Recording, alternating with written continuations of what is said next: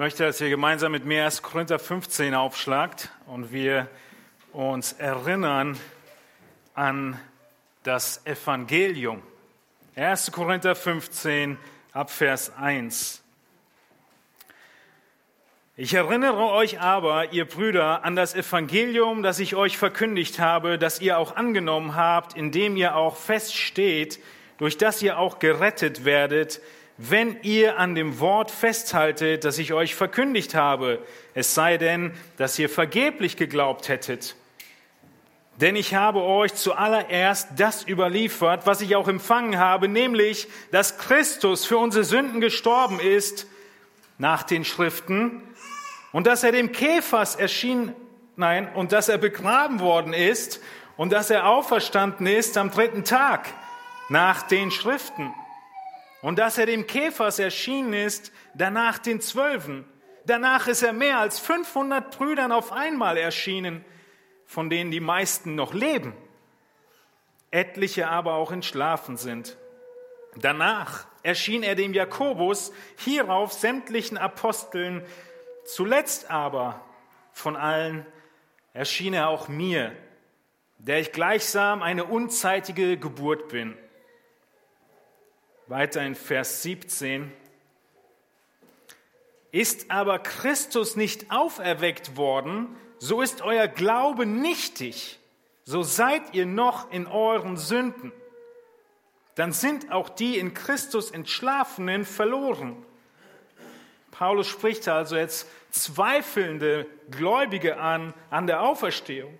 Vers 19, wenn wir nur in diesem Leben auf Christus hoffen, so sind wir die elendsten unter allen Menschen.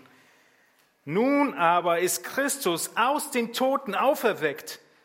Er ist der Erstling der Entschlafenen geworden. Denn weil der Tod durch einen Menschen kam, so kommt auch die Auferstehung der Toten durch einen Menschen.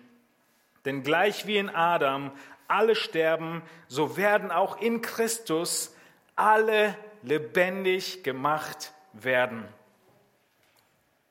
Christus ist auferstanden. Er ist verherrlicht. Er sitzt jetzt zur Rechten seines Vaters. Er wirkt in dieser Welt. Er baut seine Gemeinde.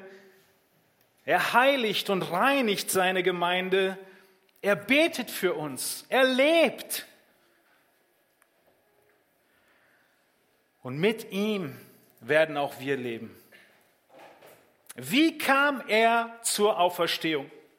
Wie kam Jesus zur Auferstehung? Wir sehen am Kreuz eine wichtige Wahrheit Gottes und der Schrift, nämlich dass der Herrlichkeit Leiden vorausgehen. Der Herrlichkeit gehen Leiden voraus. Am Donnerstag waren wir hier zusammen und sangen gemeinsam von dem Kreuz auf Golgatha. Dort auf Golgatha stand einst ein altraues Kreuz, steht sein Sinnbild von Leiden und Weh. Doch ich liebe das Kreuz, denn dort hing einst der Herr und in ihm ich das Gotteslamm sehe. Schätzen werd ich das altraue Kreuz, bis ich Jesum erblicke auf dem Thron. Ich will halten mich fest an das Kreuz, Kreuz. Einst erhalte ich dafür eine Kron. Und in Vers 3, diesem altrauen Kreuz bleib auf immer ich treu, trage williglich Schande und Hohn. Einstens ruft es mich heim, wo ich ewig darf schauen, seine Herrlichkeit vor Gottes Thron. Doch ich liebe das Kreuz. Habt ihr alle mit eingestimmt und gesungen? Heute frage ich dich, liebst du nur das Kreuz Jesu oder liebst du auch dein Kreuz? Dem Kreuz bleibe ich treu, haben wir gesungen. Trage williglich Schande und Hohn. Trifft es die Treue und die Schande und die Hohn nur auf den Jesus zu, den du siehst, der irgendwann gelebt hat? Oder meinst du damit auch dein Kreuz, dem du treu bleibst und über das du williglich Schande und Hohn tragen willst? Jesus ist tatsächlich auferstanden. Er lebt. Er hat den Namen über alle Namen erhalten nach seiner Auferstehung. Der ganze Himmel, sehen wir in Offenbarung, dreht sich um Jesus. Alles im Himmel. Er ist im Mittelpunkt, egal wo wir hingucken. Aber der Herrlichkeit ging Leiden voraus. Meine Frage heute Morgen an dich ist, was kostet dich deine Auferstehung? Was kostet dich deine Auferstehung?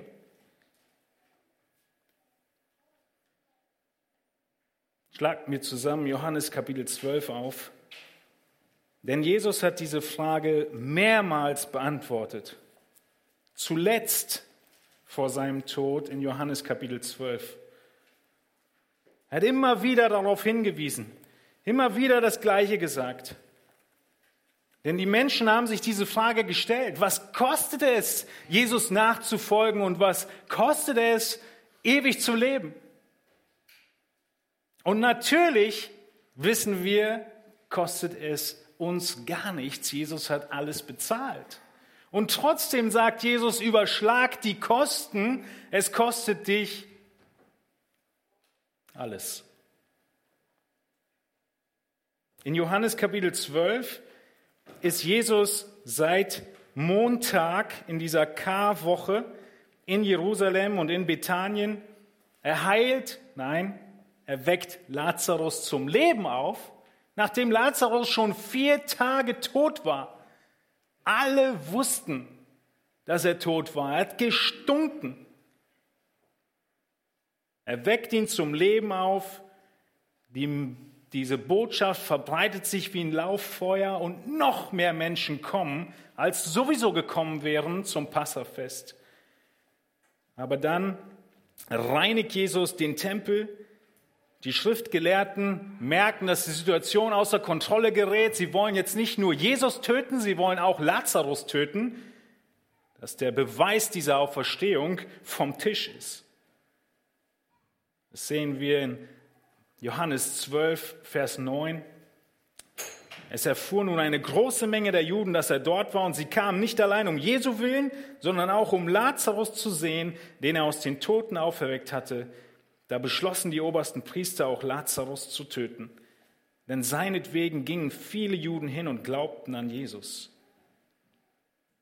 Die Juden, sie hofften auf ihren Messias. Sie wussten aus Daniel 9, wann er kommen würde. In ein paar Wochen lesen wir und studieren wir diesen Text gemeinsam. Nächste Woche erstmal Daniel 4. Aber sehr genau war von Daniel prophezeit worden, wann der Messias kommt. Und so war die Erwartungshaltung groß. Und dann kommt Jesus und er tut diese Wunder. Und auf der einen Seite ist er überhaupt nicht der Messias, den sie sich vorgestellt haben. Und auf der anderen Seite macht er aber all das und erfüllt all die Prophetien. Und dieses Gerücht oder diese Wahrheit, diese Begebenheiten, sie greifen so weit um sich, dass auch Heiden kommen und Jesus suchen. Und das ist der Zusammenhang in Johannes Kapitel 12, den wir heute anschauen wollen, in Vers 23. Oder eigentlich ab Vers 20 sehen wir den Zusammenhang. Und dort lesen wir in Johannes 12, Vers 20, es waren aber etliche Griechen unter denen, die hinaufkamen, um während des Festes anzubeten. Das heißt, diese Griechen, sie kommen auch nach Jerusalem. Dazu sagt man, ja, hinauf, weil Jerusalem oben auf einem Berg lag, um während des Festes, des Passafestes anzubeten. Nun, diese Heiden, diese Griechen, sie suchen sich Philippus. Vers 21, diese gingen zu Philippus, der aus Bethsaida in Galiläa war, baten ihn und sprachen, Herr, wir möchten gerne Jesus sehen. Philippus kommt und sagt es dem Andreas und Andreas und Philippus sagen es wiederum Jesus. Hier in Johannes 12 treffen wir Philippus an, von dem wir wenig wissen. Er war eher ein Jünger der zurückhaltenden Art. So Petrus, Philippus.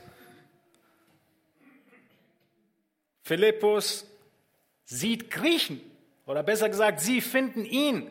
Wahrscheinlich haben sie direkt nach ihm gefragt, weil es gut möglich ist, dass er in einer äh, heidnischen äh, Stadt aufgewachsen ist, da oben in Galiläa. Nun, sie finden ihn, aber er ist sich äußerst unsicher. Was mache ich mit diesen Heiden? Wir hassen die doch eigentlich. Jesus ist doch unser Messias. Und in seiner Verunsicherung sagt er sich, ha, Andreas, der weiß Bescheid, den nehme ich mir dazu. Sie gehen zu Andreas und offensichtlich einigen sie sich und sagen, naja, wir gehen dann mal gemeinsam zu Jesus.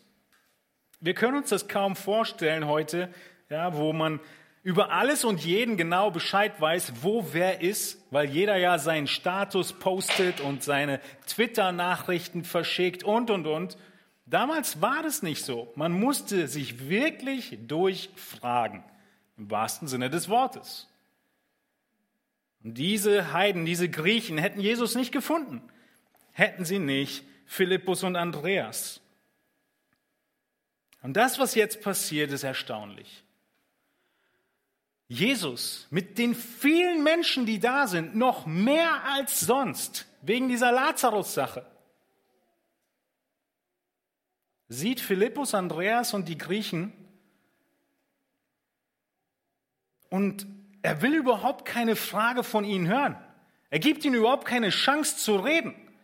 Stattdessen sieht er Heiden und er erinnert sich, wozu er gekommen ist. Jesus sieht die Heiden, hat die Ablehnung der Juden hautnah gespürt, die ganzen Tage lang. Und weiß, mein Opfer, was jetzt gebracht wird, gilt der ganzen Welt.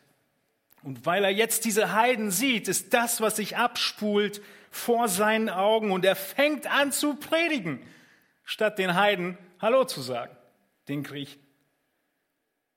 Jesus erinnert sich an die Tragweite seines Opfers.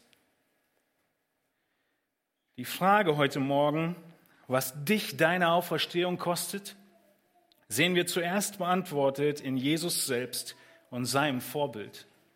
Und so sehen wir zuallererst, dass Jesus beginnt und seine eigene völlige Opferbereitschaft zum Ausdruck bringt. Und dann unsere Opferbereitschaft gefordert wird und der Ausblick. Zuallererst das Vorbild Jesu in der völligen Opferbereitschaft in Vers 24. Jesus, er beginnt mit einem Gleichnis. Wenn wir von Gleichnissen reden, dann denken wir immer, das sind so ein ganzes Kapitel in der Bibel, mindestens ein halbes. Auf jeden Fall ein Absatz. Nun, dieses Gleichnis ist genau ein Vers lang. Das Gleichnis lautet, Wahrlich, wahrlich, ich sage euch, wenn das Weizenkorn nicht in die Erde fällt und stirbt, so bleibt es allein. Wenn es aber stirbt, so bringt es viel Frucht. Wer von euch kennt Weizenkörner? Klein, unscheinbar, liegen in so einer ganzen Tüte oder einem ganzen Sack einfach da wochenlang, monatelang, es passiert gar nichts. Sie sind total unspektakulär, genau wie du. Genau wie Jesus. Absolut unspektakulär. Bis zu welchem Moment? Bis zu dem Moment, wo das Weizenkorn mit der Erde in Berührung kommt und mit Wasser. Auf einmal bricht das Weizenkorn auf und es sprießt. Und nach zwei Wochen schon sieht man eine Pflanze. Und dann braucht es ein bisschen länger. Und dieses eine Weizenkorn hat eine ganze Ähre gebracht. Das ist das Gleichnis. Jesus Ganz klar, die Leute wussten genau, was er meint. Die haben das Brot nicht im Laden gekauft. Wenn das Weizenkorn nicht in die Erde fällt und stirbt, so bleibt es allein, unscheinbar, absolut, fast schon nutzlos. Nicht ganz nutzlos. Das Weizenkorn allein kann man auch für was Gutes gebrauchen, mahlen und essen.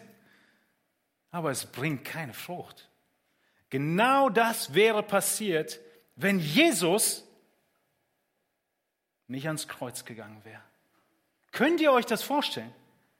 Stellt euch vor, Jesus hätte sich nicht geopfert, hätte sein Leben nicht gegeben an deiner und meiner Stadt, wäre an diesem Punkt am Gründonnerstag, hätte er einfach gesagt, oh, nee, es ist es doch nicht. Es ist deutlich, Jesus bezieht dieses Gleichnis auf sich selbst. Wir sind in Johannes 12, Karfreitag steht noch bevor und es ist klar und unmissverständlich, dass er sich selbst meint und die viele Frucht, die sein Tod bringen wird, er jetzt vor Augen hat. Warum? Weil er gerade die Heiden gesehen hat und sich deutlich macht, wie groß die Frucht ist, die kommen wird nach seinem Leiden. Was tut er also? Im Leiden fokussiert er sich und erinnert er sich an die Verherrlichung, an das, was kommt, an die Frucht, die es bringt. Nun, genau dasselbe will er uns schenken. Er will, dass auch wir ein Leben in der Auferstehung führen, ein Leben im Überfluss, ein Leben wie aus einer Quelle, ein Leben in Freude.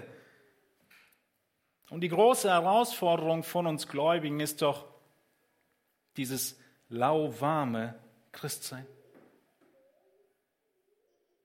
Diese Entscheidung, vor der wir immer wieder stehen, wie Jesus am grünen Donnerstag oder Karfreitag dann in Gethsemane, und wir doch viel zu häufig dem Tod absagen, stattdessen allein bleiben wollen, unser Leben leben wollen und dann leider auch ohne Frucht weiterleben und freudlos weiterleben. Was dich deine Auferstehung kostet? Dein Leben. Wenn nichts in dir stirbt, kann auch nichts Frucht bringen. Versteht ihr? Wenn nichts in dir stirbt, kann auch nichts Frucht bringen. Stattdessen bleibt diese Sehnsucht nach mehr, denn wir sind für mehr geschaffen. Wir sind dazu geschaffen, von der Dunkelheit zum Licht zu gehen, von der Sünde zur Heiligkeit zu gehen, von der Passivität und dem Drehen um uns selbst zur Aktivität, unserer Berufung zu folgen, Gott zu verherrlichen, ihm zu dienen, der Gemeinde zu dienen, unseren Nächsten zu dienen. Wir müssen sterben, um zu leben. Unser christliches Leben, es gleicht häufig den Kindern im Spielzimmer. Die rufen, meins, meins, meins, meins. Und Gott sagt stattdessen, meins, meins, meins, meins. Gib mir alles. Alles gehört mir, unserem Gott. Gib mir dein Leben, gib mir deine Karriere, gib mir deine Ehe, gib mir deine Freunde, gib mir deine Finanzen, gib mir alles. Gib mir deine Gesundheit. Gib mir alles, denn niemand kommt zum Vater als nur durch mich. Gib mir alles, denn wenn das Weizenkorn nicht in die Erde fällt und stirbt, bringt es keine Frucht. Warum das alles? Warum geht Jesus diesen Weg? Wie kann er an grünen Donnerstag dieses Abendmahl feiern? Wie kann er an Karfreitag in Gethsemane aus diesem Garten gehen? Oder besser in diesen Garten gehen und dann abgeführt werden? Wegen der Auferstehung. Weil er wusste, mein Vater ist treu. Und was er sagt, wird er halten und er wird mich auferwecken und alle, für die ich sterbe. Das ist, woran sich Jesus erinnert, als er diese Heiden mit Philippus und Andreas sieht. Es spielt sich alles vor seinen Augen ab, wozu er gekommen ist und die Tragweite seiner Frucht, seines Opfers, was diese Frucht dann bewirkt. Natürlich ist es nicht allein nur das Geben unseres Lebens, wovon Gott spricht. Er spricht an vielen Stellen der Schrift über unsere Motive im Dienst. In 1. Korinther 13 über die Liebe im Dienst. Aber es ist wichtig, dass wir verstehen, dass diese Aufopferung kommt, wenn und weil wir ein richtiges Verständnis der Auferstehung haben. Wie wir es heute Vormittag schon gehört haben. Und wir sehen, dass Jesus genau dieses Vorbild war. In Hebräer 12 macht uns der Schreiber von Hebräer deutlich, dass Jesus diesen Blick hatte. Da wir nun eine solche Folge von Zeugen um uns haben, so lasst uns jede Last ablegen und die Sünde, die uns so leicht umstrickt, und lasst uns mit Ausdauer laufen in dem Kampf, der vor uns liegt. Indem wir hinschauen auf Jesus, den Anfänger und Vollender des Glaubens, der um der vor ihm liegenden Freude willen das Kreuz erduldete und dabei die Schande für nichts achtete und der sich zur Rechten des Thrones Gottes gesetzt hat. Dürfen wir im Dienst die Belohnung vor Augen haben? Jesus hatte sie vor Augen. Jesus war sich seiner Auferstehung bewusst. Jesus war sich der Freude bewusst, die vor ihm liegt, dem Lohn bewusst, der vor ihm liegt, der Frucht bewusst, die sein Tod bringt. Wir schauen hin zu Jesus, der Anfänger und Vollender unseres Glaubens oder des Glaubens, der vor ihm liegenden Freude willen. Deshalb hat er das Kreuz erduldet und die Schande für nichts geachtet. Vers 3, achtet doch auf ihn, der solchen Widerspruch von den Sündern gegen sich erduldet hat, damit ihr nicht müde werdet und den Mut verliert. Zuallererst sehen wir also, Jesus selbst nennt sich in diesem Gleichnis als Vorbild. Er sieht die Heiden, alles spult sich vor seinem inneren Auge ab, was sein Auftrag ist. Und er sagt erstmal, ich bin das Weizenkorn. Ich werde jetzt geopfert und ich werde viel Frucht bringen. Wir sehen am Ende der Predigt noch einige weitere Argumente dafür. In Vers 25 sehen wir nur den zweiten Aspekt, immer noch in dem Punkt der völligen Opferbereitschaft, nämlich das Prinzip Gottes dahinter.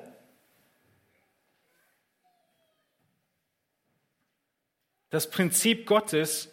In Johannes 12, 25 heißt es dann nämlich, wer sein Leben liebt, der wird es verlieren. Wer aber sein Leben in dieser Welt hasst, wird es zum ewigen Leben bewahren. Hier also geht Jesus den nächsten Schritt. Und nachdem er nur von sich gesprochen hat, spricht er jetzt von uns. Er spricht von dem allgemeinen Prinzip Gottes. Wer sein Leben liebt, wird es verlieren. Wer sein Leben in dieser Welt hasst, wird es zum ewigen Leben bewahren. Absolute Begriffe, deutlich, was er sagen will. Wenn du dich an diesem Leben hier und jetzt mehr erfreust als an Gott, dann wirst du es verlieren. Glaube hin oder her. Glaub mir.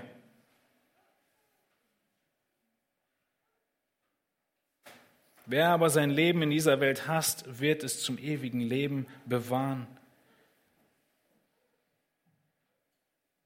Der Aufruf hier ist, dass wir so wenig an unser Leben denken hier und jetzt und so viel an Gott, dass wir bereit sind, alles für Gott zu opfern, Christus nachzufolgen, uns selbst zu verleumden. Ja, an einer anderen Stelle formuliert Jesus diese Aussage mit Selbstverleumdung. Ist es nicht gut, dass Jesus konkret die Worte erwähnt, das Leben in dieser Welt zu hassen und nicht einfach nur das Leben generell? Jesus spricht nicht davon, dass du dein Leben hast und sagst, oh Mann, ich bin, ich hasse mich selbst. Das ist überhaupt nicht der Punkt. Was sollen wir hassen? Alles, was lediglich für diese Welt ist. Und dieses Hassen ist im Gegensatz zum ewigen Leben. Es ist nicht ein Hassen im Sinne von, dass ich gar nichts davon gebrauche, sondern ein absolut niedrige Priorität geben. Eine so niedrige Priorität, die allem anderen, nämlich dem Ewigen, unterstellt ist. In dieser Welt hassen wir unser Leben, weil wir das Leben in der ewigen Welt lieben und darauf hinstreben. Wie sieht es aus? Es sieht so aus, dass Menschen, die dich beobachten, sagen werden, der ist verrückt. Die ist verrückt. Die treffen Entscheidungen, das wird, das wird niemand machen. Der hasst sein Leben. Auch wenn sie vielleicht dieses Wort nicht benutzen, aber das ist, was sie denken. Die Gläubigen, die treffen Entscheidungen, die sind absolut nicht nachvollziehbar.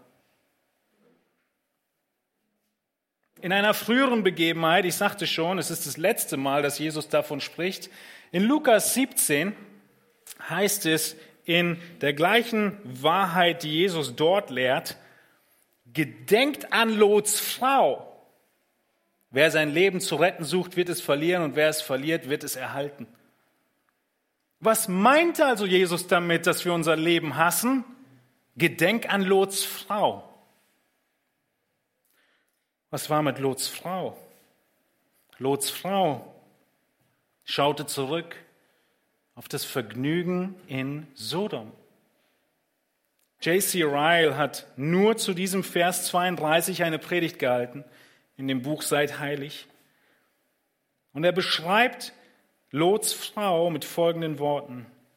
Lots Frau hatte viele religiöse Privilegien an der Seite eines gläubigen Ehemannes, doch es erfordert mehr als Privilegien, um Seelen zu retten.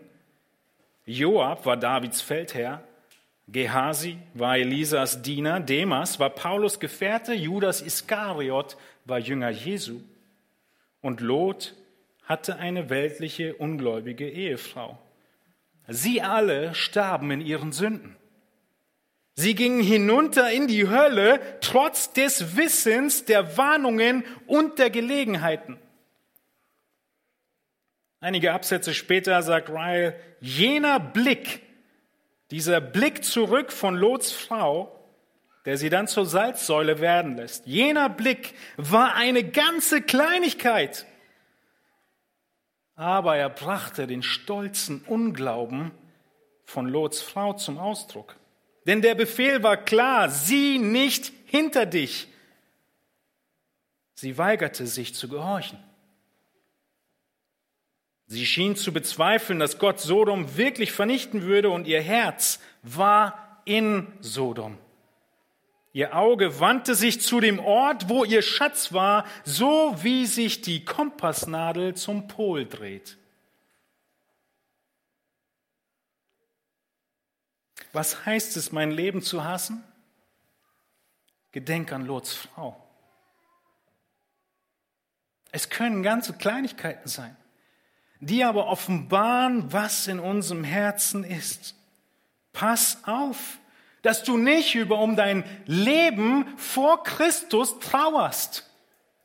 Denn es wäre ein großes Anzeichen dafür, dass du immer noch Christus nicht erkannt hast. Das ist, was Lots Frau getan hat. Sie flieht, aber sie trauert um ihr altes Leben. Ein Zeichen ihres Unglaubens. Liebe dein Leben in der ewigen Welt und nicht in der jetzigen. Ich gebe meine Wünsche und meine Ziele für diese Welt auf. Ja, es ist schmerzhaft. Ja, es tut weh.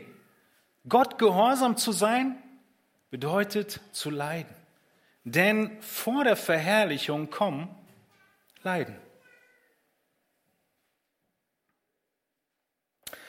Aber ganz so krass wollen wir doch unser Christsein nicht führen, oder? Auferstehung, ja.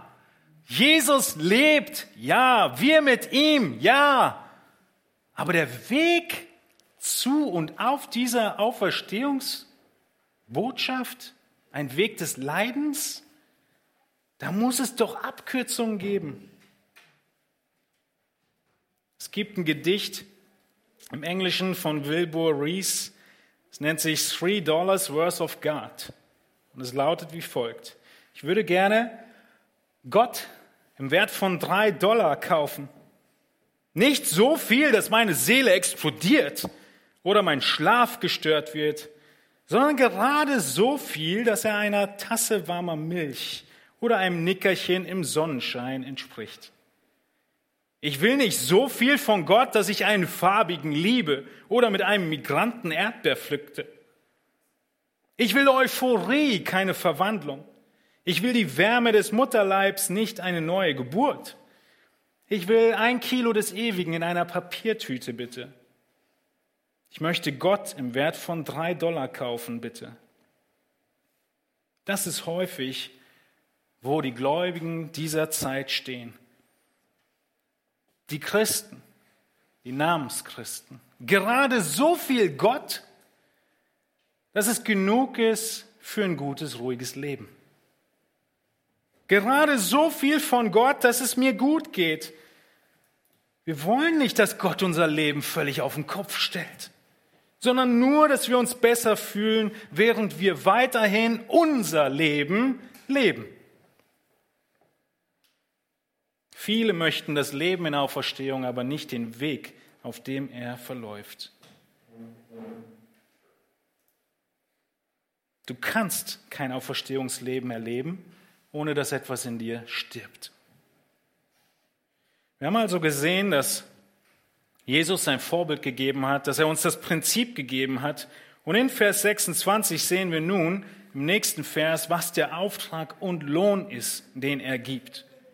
Jesus fährt nämlich fort, wenn jemand mir dienen will, so folge er mir nach und wo ich bin, soll auch mein Diener sein.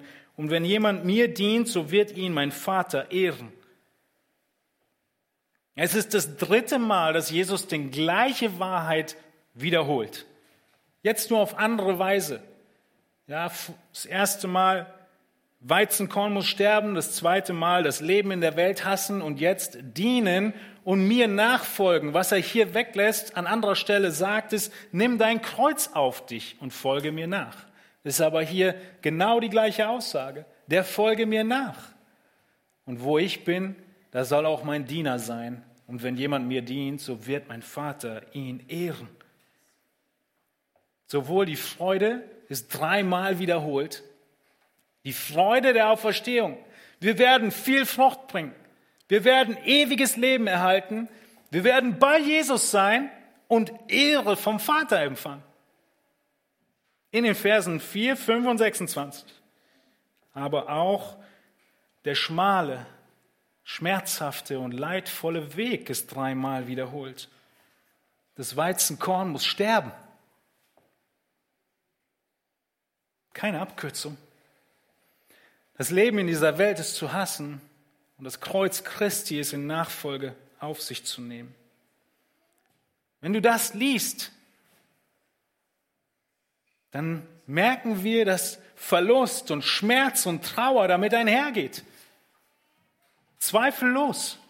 Aber denk bei all dem Schmerz, den Schwierigkeiten, den großen Hürden, den unüberwindbaren Bergen nicht nur an Trauer. Dieses Leben ist nicht freudlos. Ja, es ist schmerzhaft, aber es ist nicht freudlos. Und jeder von euch hat diese Schmerzen erlebt, diese Opfer erlebt, dieses Leid erlebt, den Verlust erlebt, aber nicht ohne Freude am Herrn. Die Freude am Herrn bleibt. Und auch Jesus, obwohl er litt, hatte er die Aussicht auf die Herrlichkeit. Und diese Aussicht ist echt schön und toll. Aber ist das Risiko nicht zu groß? Ist das Risiko nicht zu groß, dass wenn ich jetzt wirklich das tue, dass es nach hinten losgeht? Was ist eigentlich Risiko? Viele Menschen gehen Risiko ein, einfach für ein bisschen Adrenalin im Urlaub. Das ist falsches Risiko. Wer kann Risiko eingehen? Kann Gott ein Risiko eingehen? Gott kann kein Risiko eingehen. Ein Risiko kann nur jemand eingehen, der nicht weiß, wie die Sache ausgeht. Gott kann kein Risiko eingehen. Gibt es Risiko in der Bibel? In gewisser Weise bei uns begrenzten Menschen ja.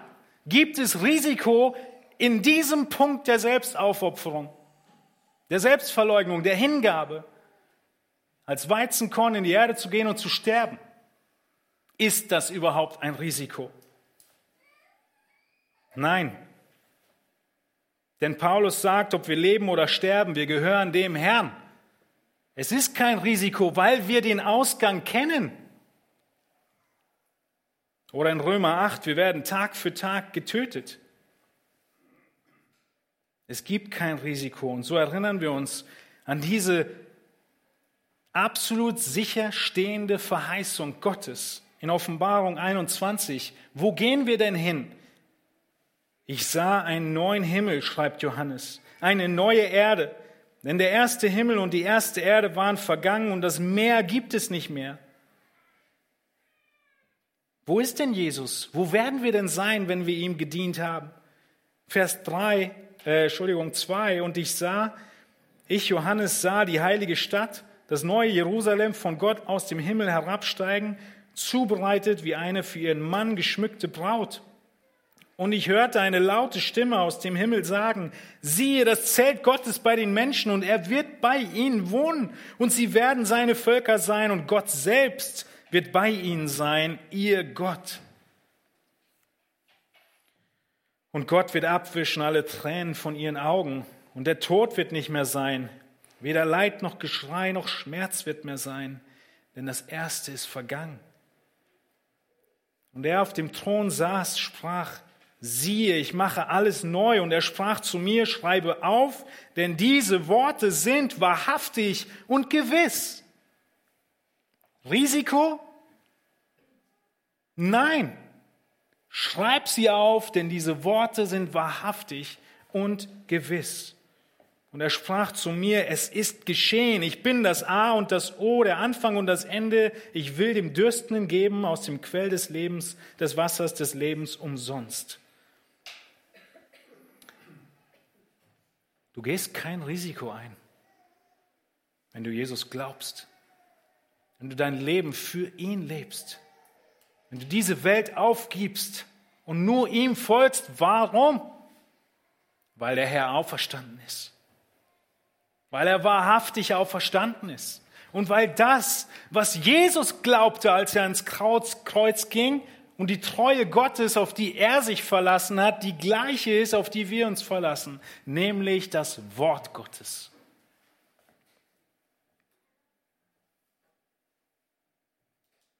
Aber genauso wie in Johannes 12, in Johannes 13 bis 16, alles, was wir gelesen haben in den letzten Tagen, ist auch hier in Offenbarung eine Bedingung, eine Voraussetzung.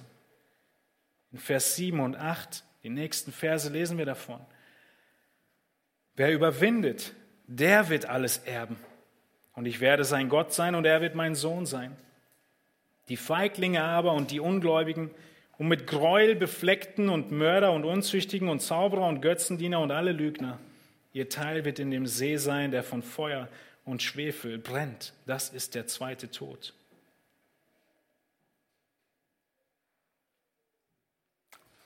bis zur letzten Seite der Bibel wird die Voraussetzung für die Rettung mit hineinformuliert. In den nächsten Versen in Offenbarung 21 wird die Architektur, die Schönheit des neuen Jerusalems beschrieben. Gold, Edelsteine, atemberaubend. Im Mittelpunkt von all dieser herrlichen Stadt steht wer? Jesus. Jesus im Mittelpunkt. Und dann sehen wir in Offenbarung 21, Vers 21, die zwölf Tore zwölf per waren aus zwölf Perlen, jedes der Tore aus einer Perle, und die Straßen der Stadt waren aus reinem Gold wie durchsichtiges Glas. Und einen Tempel Sah ich nicht in ihr?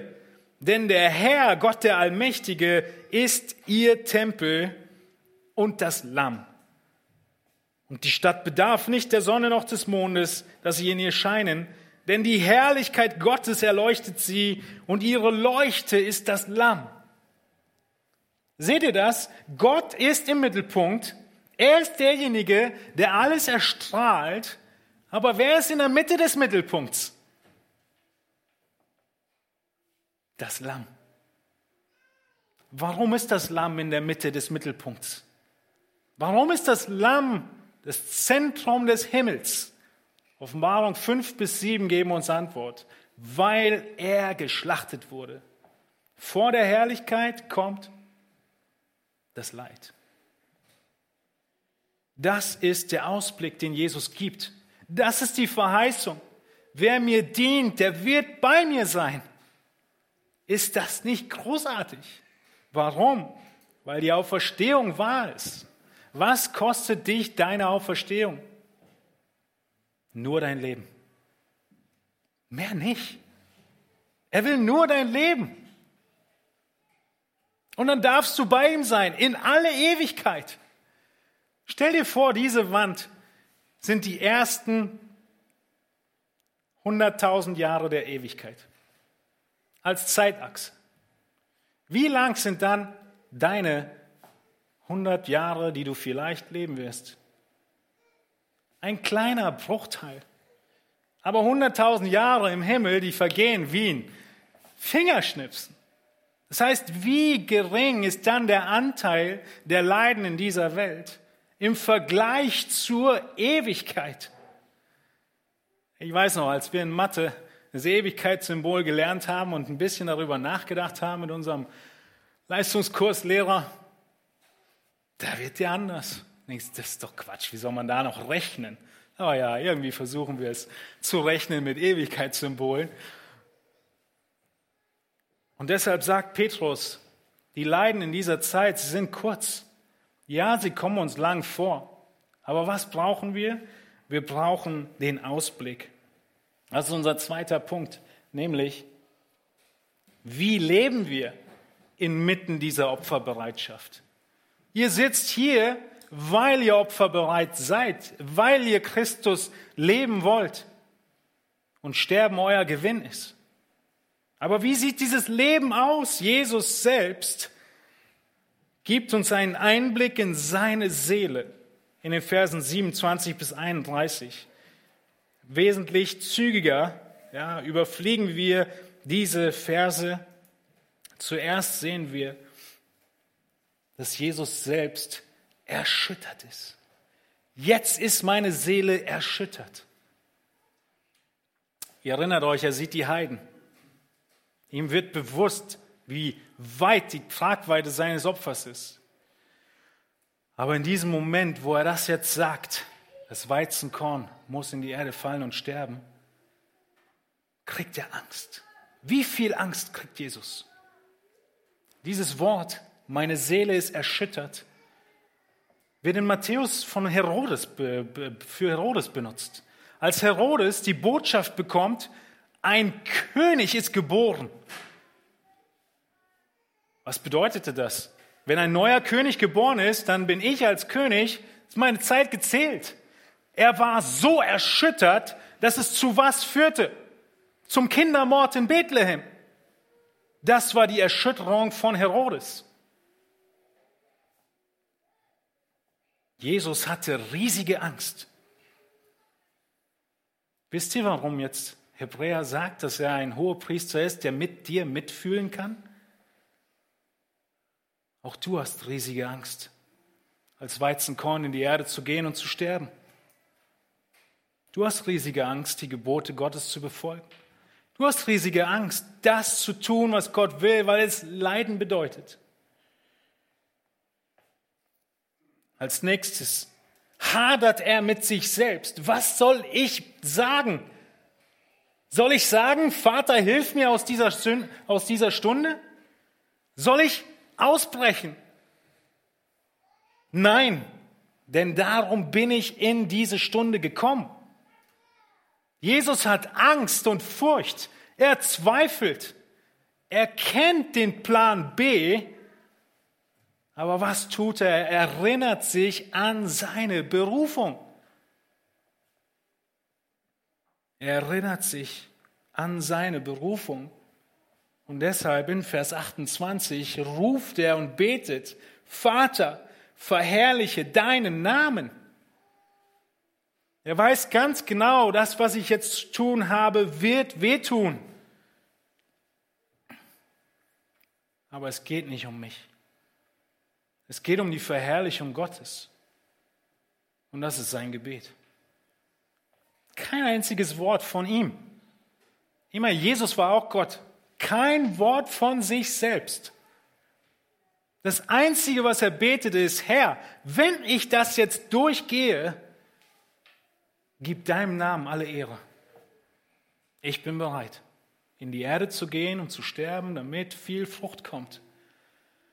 Und was passiert? Der Himmel öffnet sich, eine Stimme kommt vom Himmel und sagt, ich habe ihn verherrlicht und will ihn wiederum verherrlichen. Gott selbst redet zu seinem Sohn und sagt, mein Sohn, ich habe meinen Namen verherrlicht, ja, ihn ist bezogen auf seinen Namen und will meinen Namen weiter wiederum verherrlichen. Unglaublich. Einfach eine Zusicherung, Jesus, ich halte mein Wort. Was tun wir also? Wir tun genau das Gleiche wie Jesus, wenn wir mittendrin sind in der Leidensbereitschaft. Ja, wir haben Gedanken der Furcht. Wir haben Angst. Wir haben Zweifel. Wir wissen, wie wir die Reißleine ziehen könnten. Die Gesellschaft, in der wir leben, macht es uns so einfach, die Reißleine zu ziehen. Denk nur an Abtreibung. Denk an Scheidung. Es ist so einfach, die Reißleine zu ziehen. Ja, wir zweifeln. Was tun wir? Wir erinnern uns an die Wahrheit, genau wie Jesus. Wir laufen im Gebet zu ihm. Wir bitten, dass er uns hilft. Und was als letztes? Wir rufen uns seine Verheißung in Erinnerung. Nun, wahrscheinlich wirst du nicht Gottes Stimme aus dem Himmel hören, die sagen wird, ich werde meinen Namen verherrlichen, ich habe und werde meinen Namen verherrlichen. Aber du kannst diesen Vers einfach lesen und es ist genau, hat genau die gleiche Aussagekraft. Versteht ihr? Genau diesen Ablauf musst du bei deinem Kreuz immer wieder durchleben. In Gethsemane, ein Tag später, ist die Furcht noch größer, sodass Jesus sogar Blut schwitzt. Und er macht genau das Gleiche im Garten Gethsemane. Er hat Angst, er hat Zweifel, er erinnert sich an die Wahrheit, er betet und er hat Zusicherung von Gott. Wie sieht dein Kreuz aus, was du auf dich nimmst, wenn du das durchlebst mit deinem Kreuz? Es muss etwas in dir sterben, damit du viel Frucht trägst. Was in dir sterben muss, ist ganz unterschiedlich. Keiner von euch ist berufen, sich am Kreuz kreuzigen zu lassen. Richtig? Das Kreuz ist unterschiedlich. Wir sehen, dass das Kreuz unterschiedlich ist, ganz schnell in Lukas 9. Der reiche Jüngling. Jesus sagt genau diese Worte. Seht ihr? Der verleugne sich selbst und nehme sein Kreuz auf sich täglich. Gleicher Kontext. Und was macht er dann? Er sagt, wer sich meiner und meiner Worte schämt, dessen wird sich der Sohn des Menschen schämen. Was also ist das Kreuz oder wie können wir es näher beschreiben?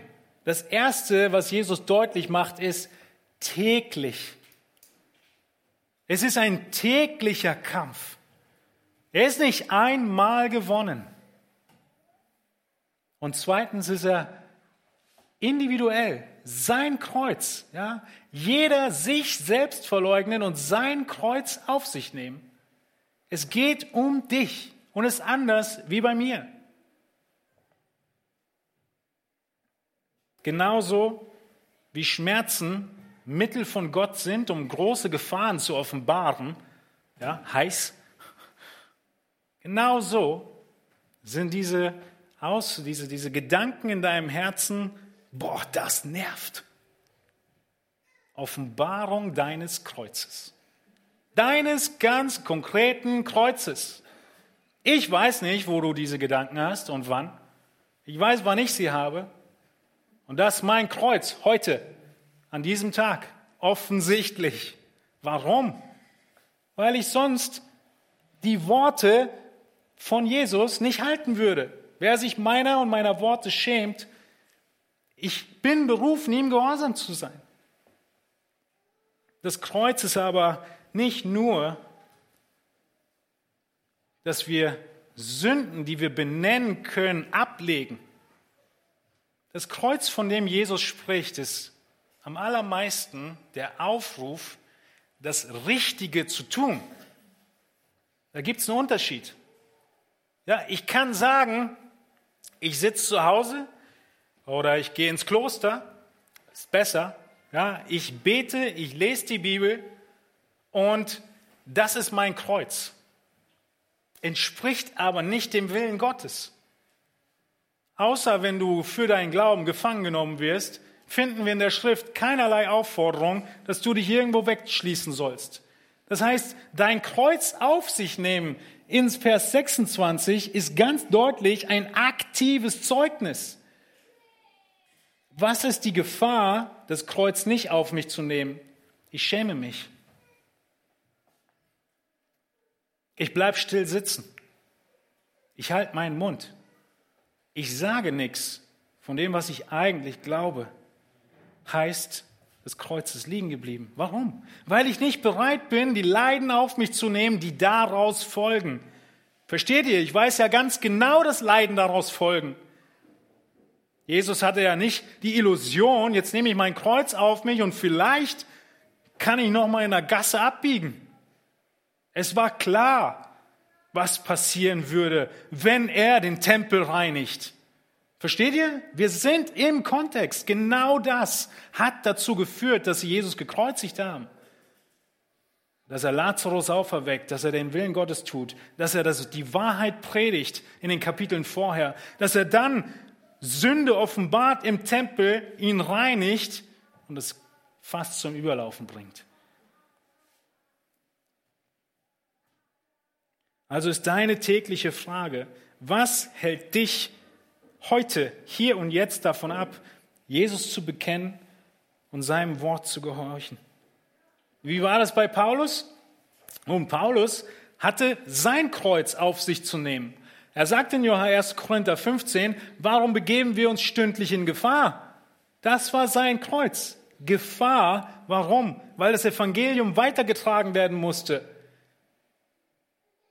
Ich sterbe täglich, auch hier wieder die Aufforderung. Vers 32, wenn ich als Mensch in Ephesus mit wilden Tieren gekämpft habe, was nützt es mir, wenn die Toten nicht auferweckt werden?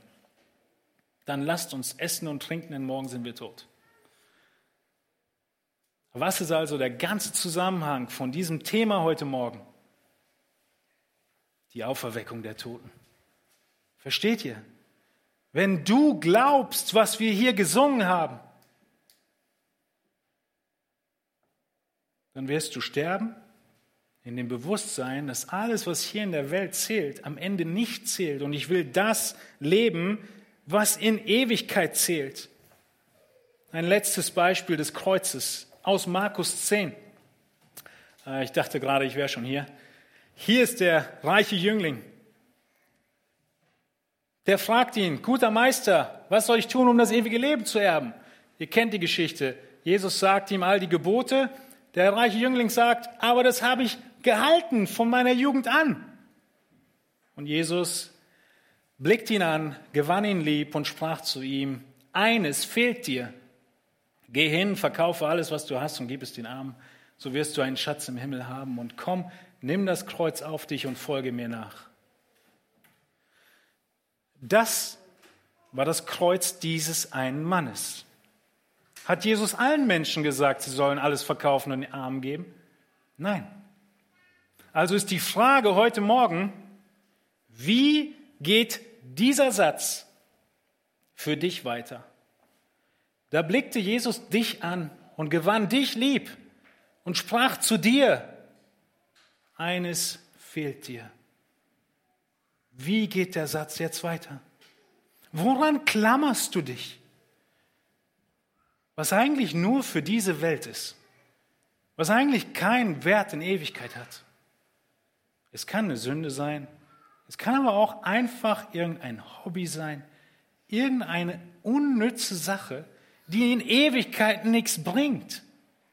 Es kann etwas sein, worauf du deine Hoffnung setzt, vertraust, so wie das Geld bei diesem jungen Mann.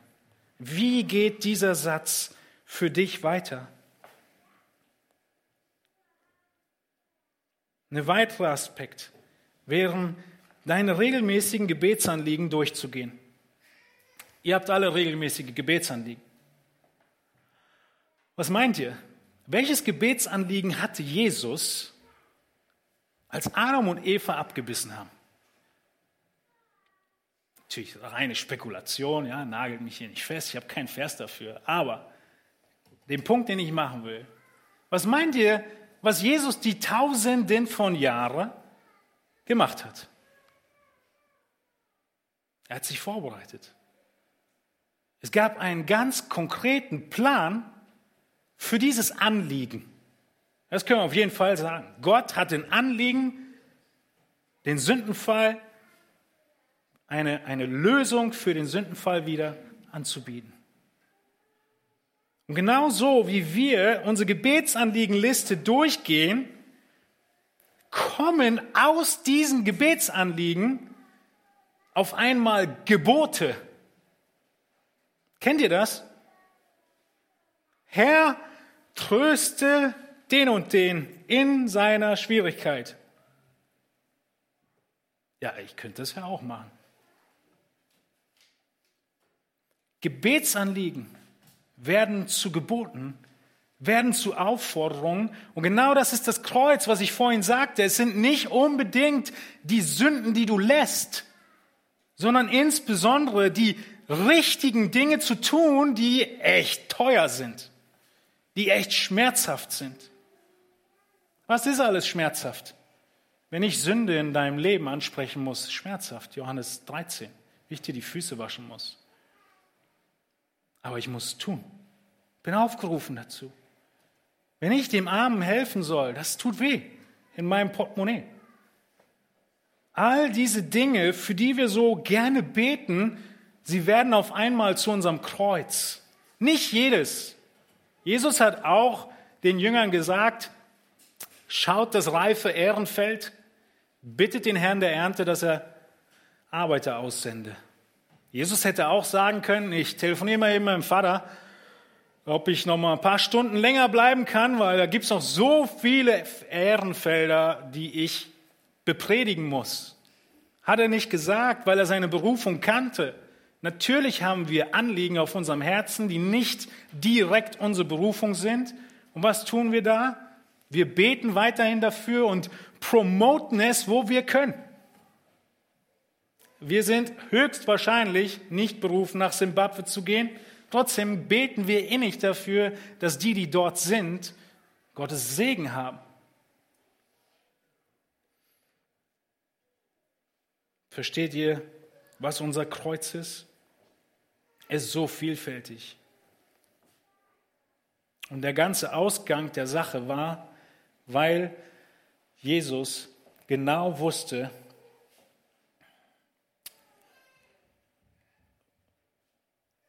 dass er eine Erfolgsgarantie hatte. Die Erfolgsgarantie Gottes für unsere Hingabe ja, ist Jesus ganz konkret vor Augen gewesen. Und das ist, was ich vorhin schon sagte, ich übersprungen habe in Vers 23, dem eigentlichen Einleitungsvers an die Griechen. Die Stunde ist gekommen, so fängt Jesus an, dass der Sohn des Menschen verherrlicht werde. Was ist der Ausblick, bevor er zu dem Gleichnis kommt, des Samenkorn muss sterben? Sein Tod? Guck genau hin. Denkt er an seinen Tod?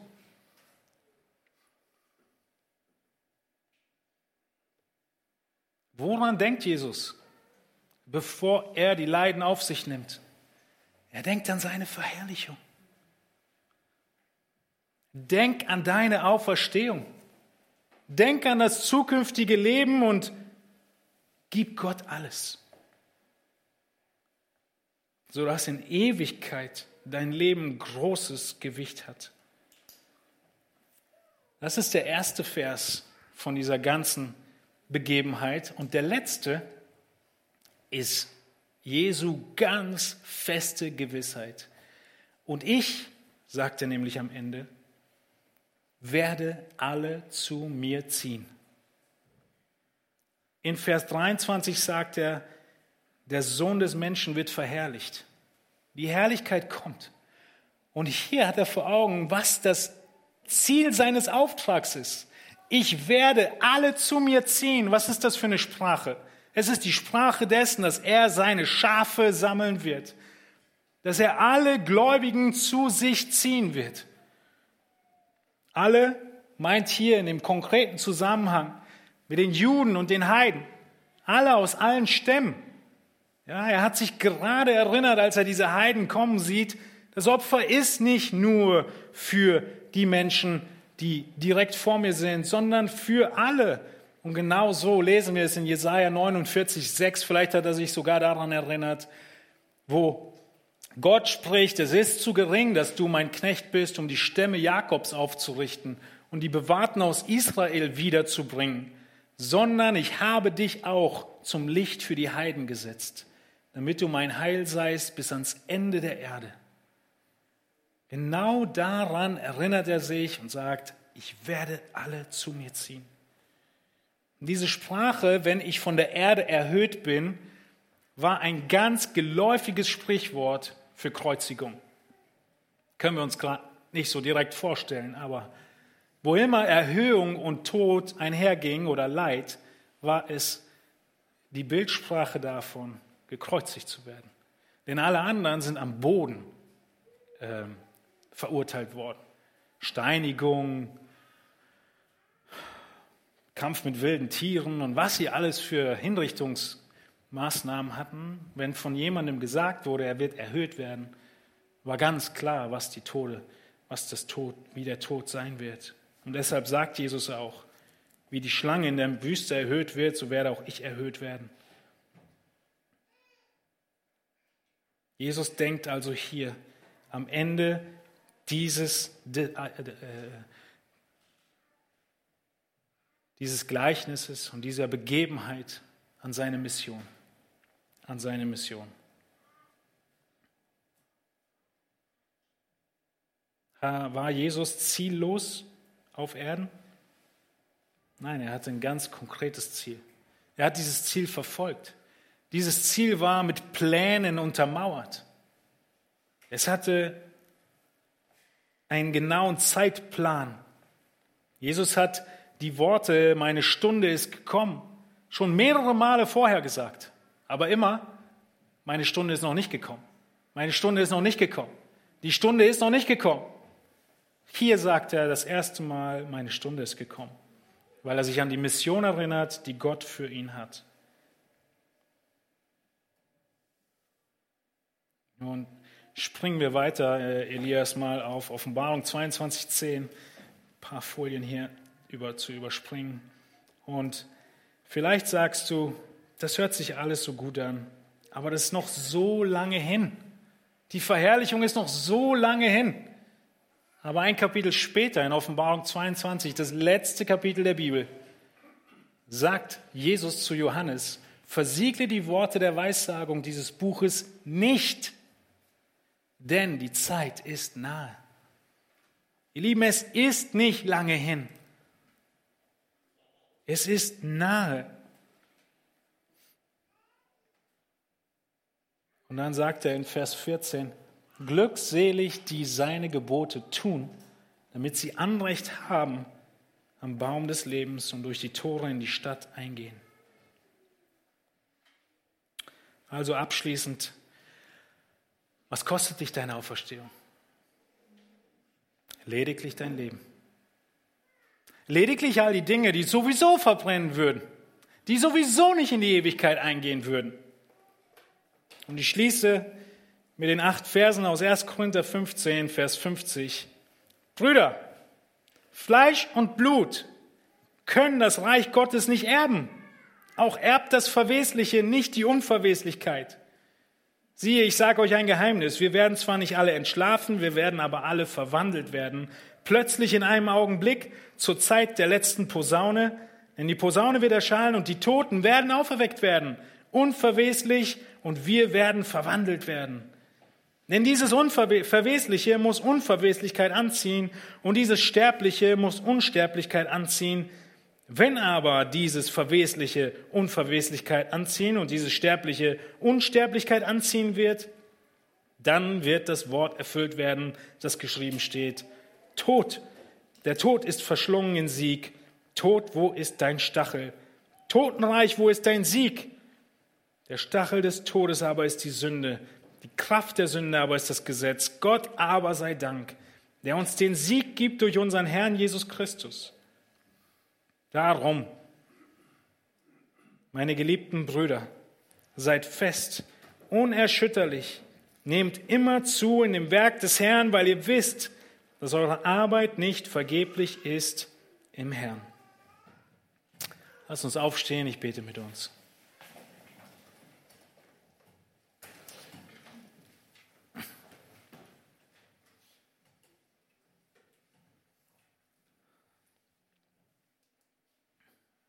Herr Jesus Christus, wir danken dir und beten dich an, dass die Worte, von denen wir hier reden, wahr sind.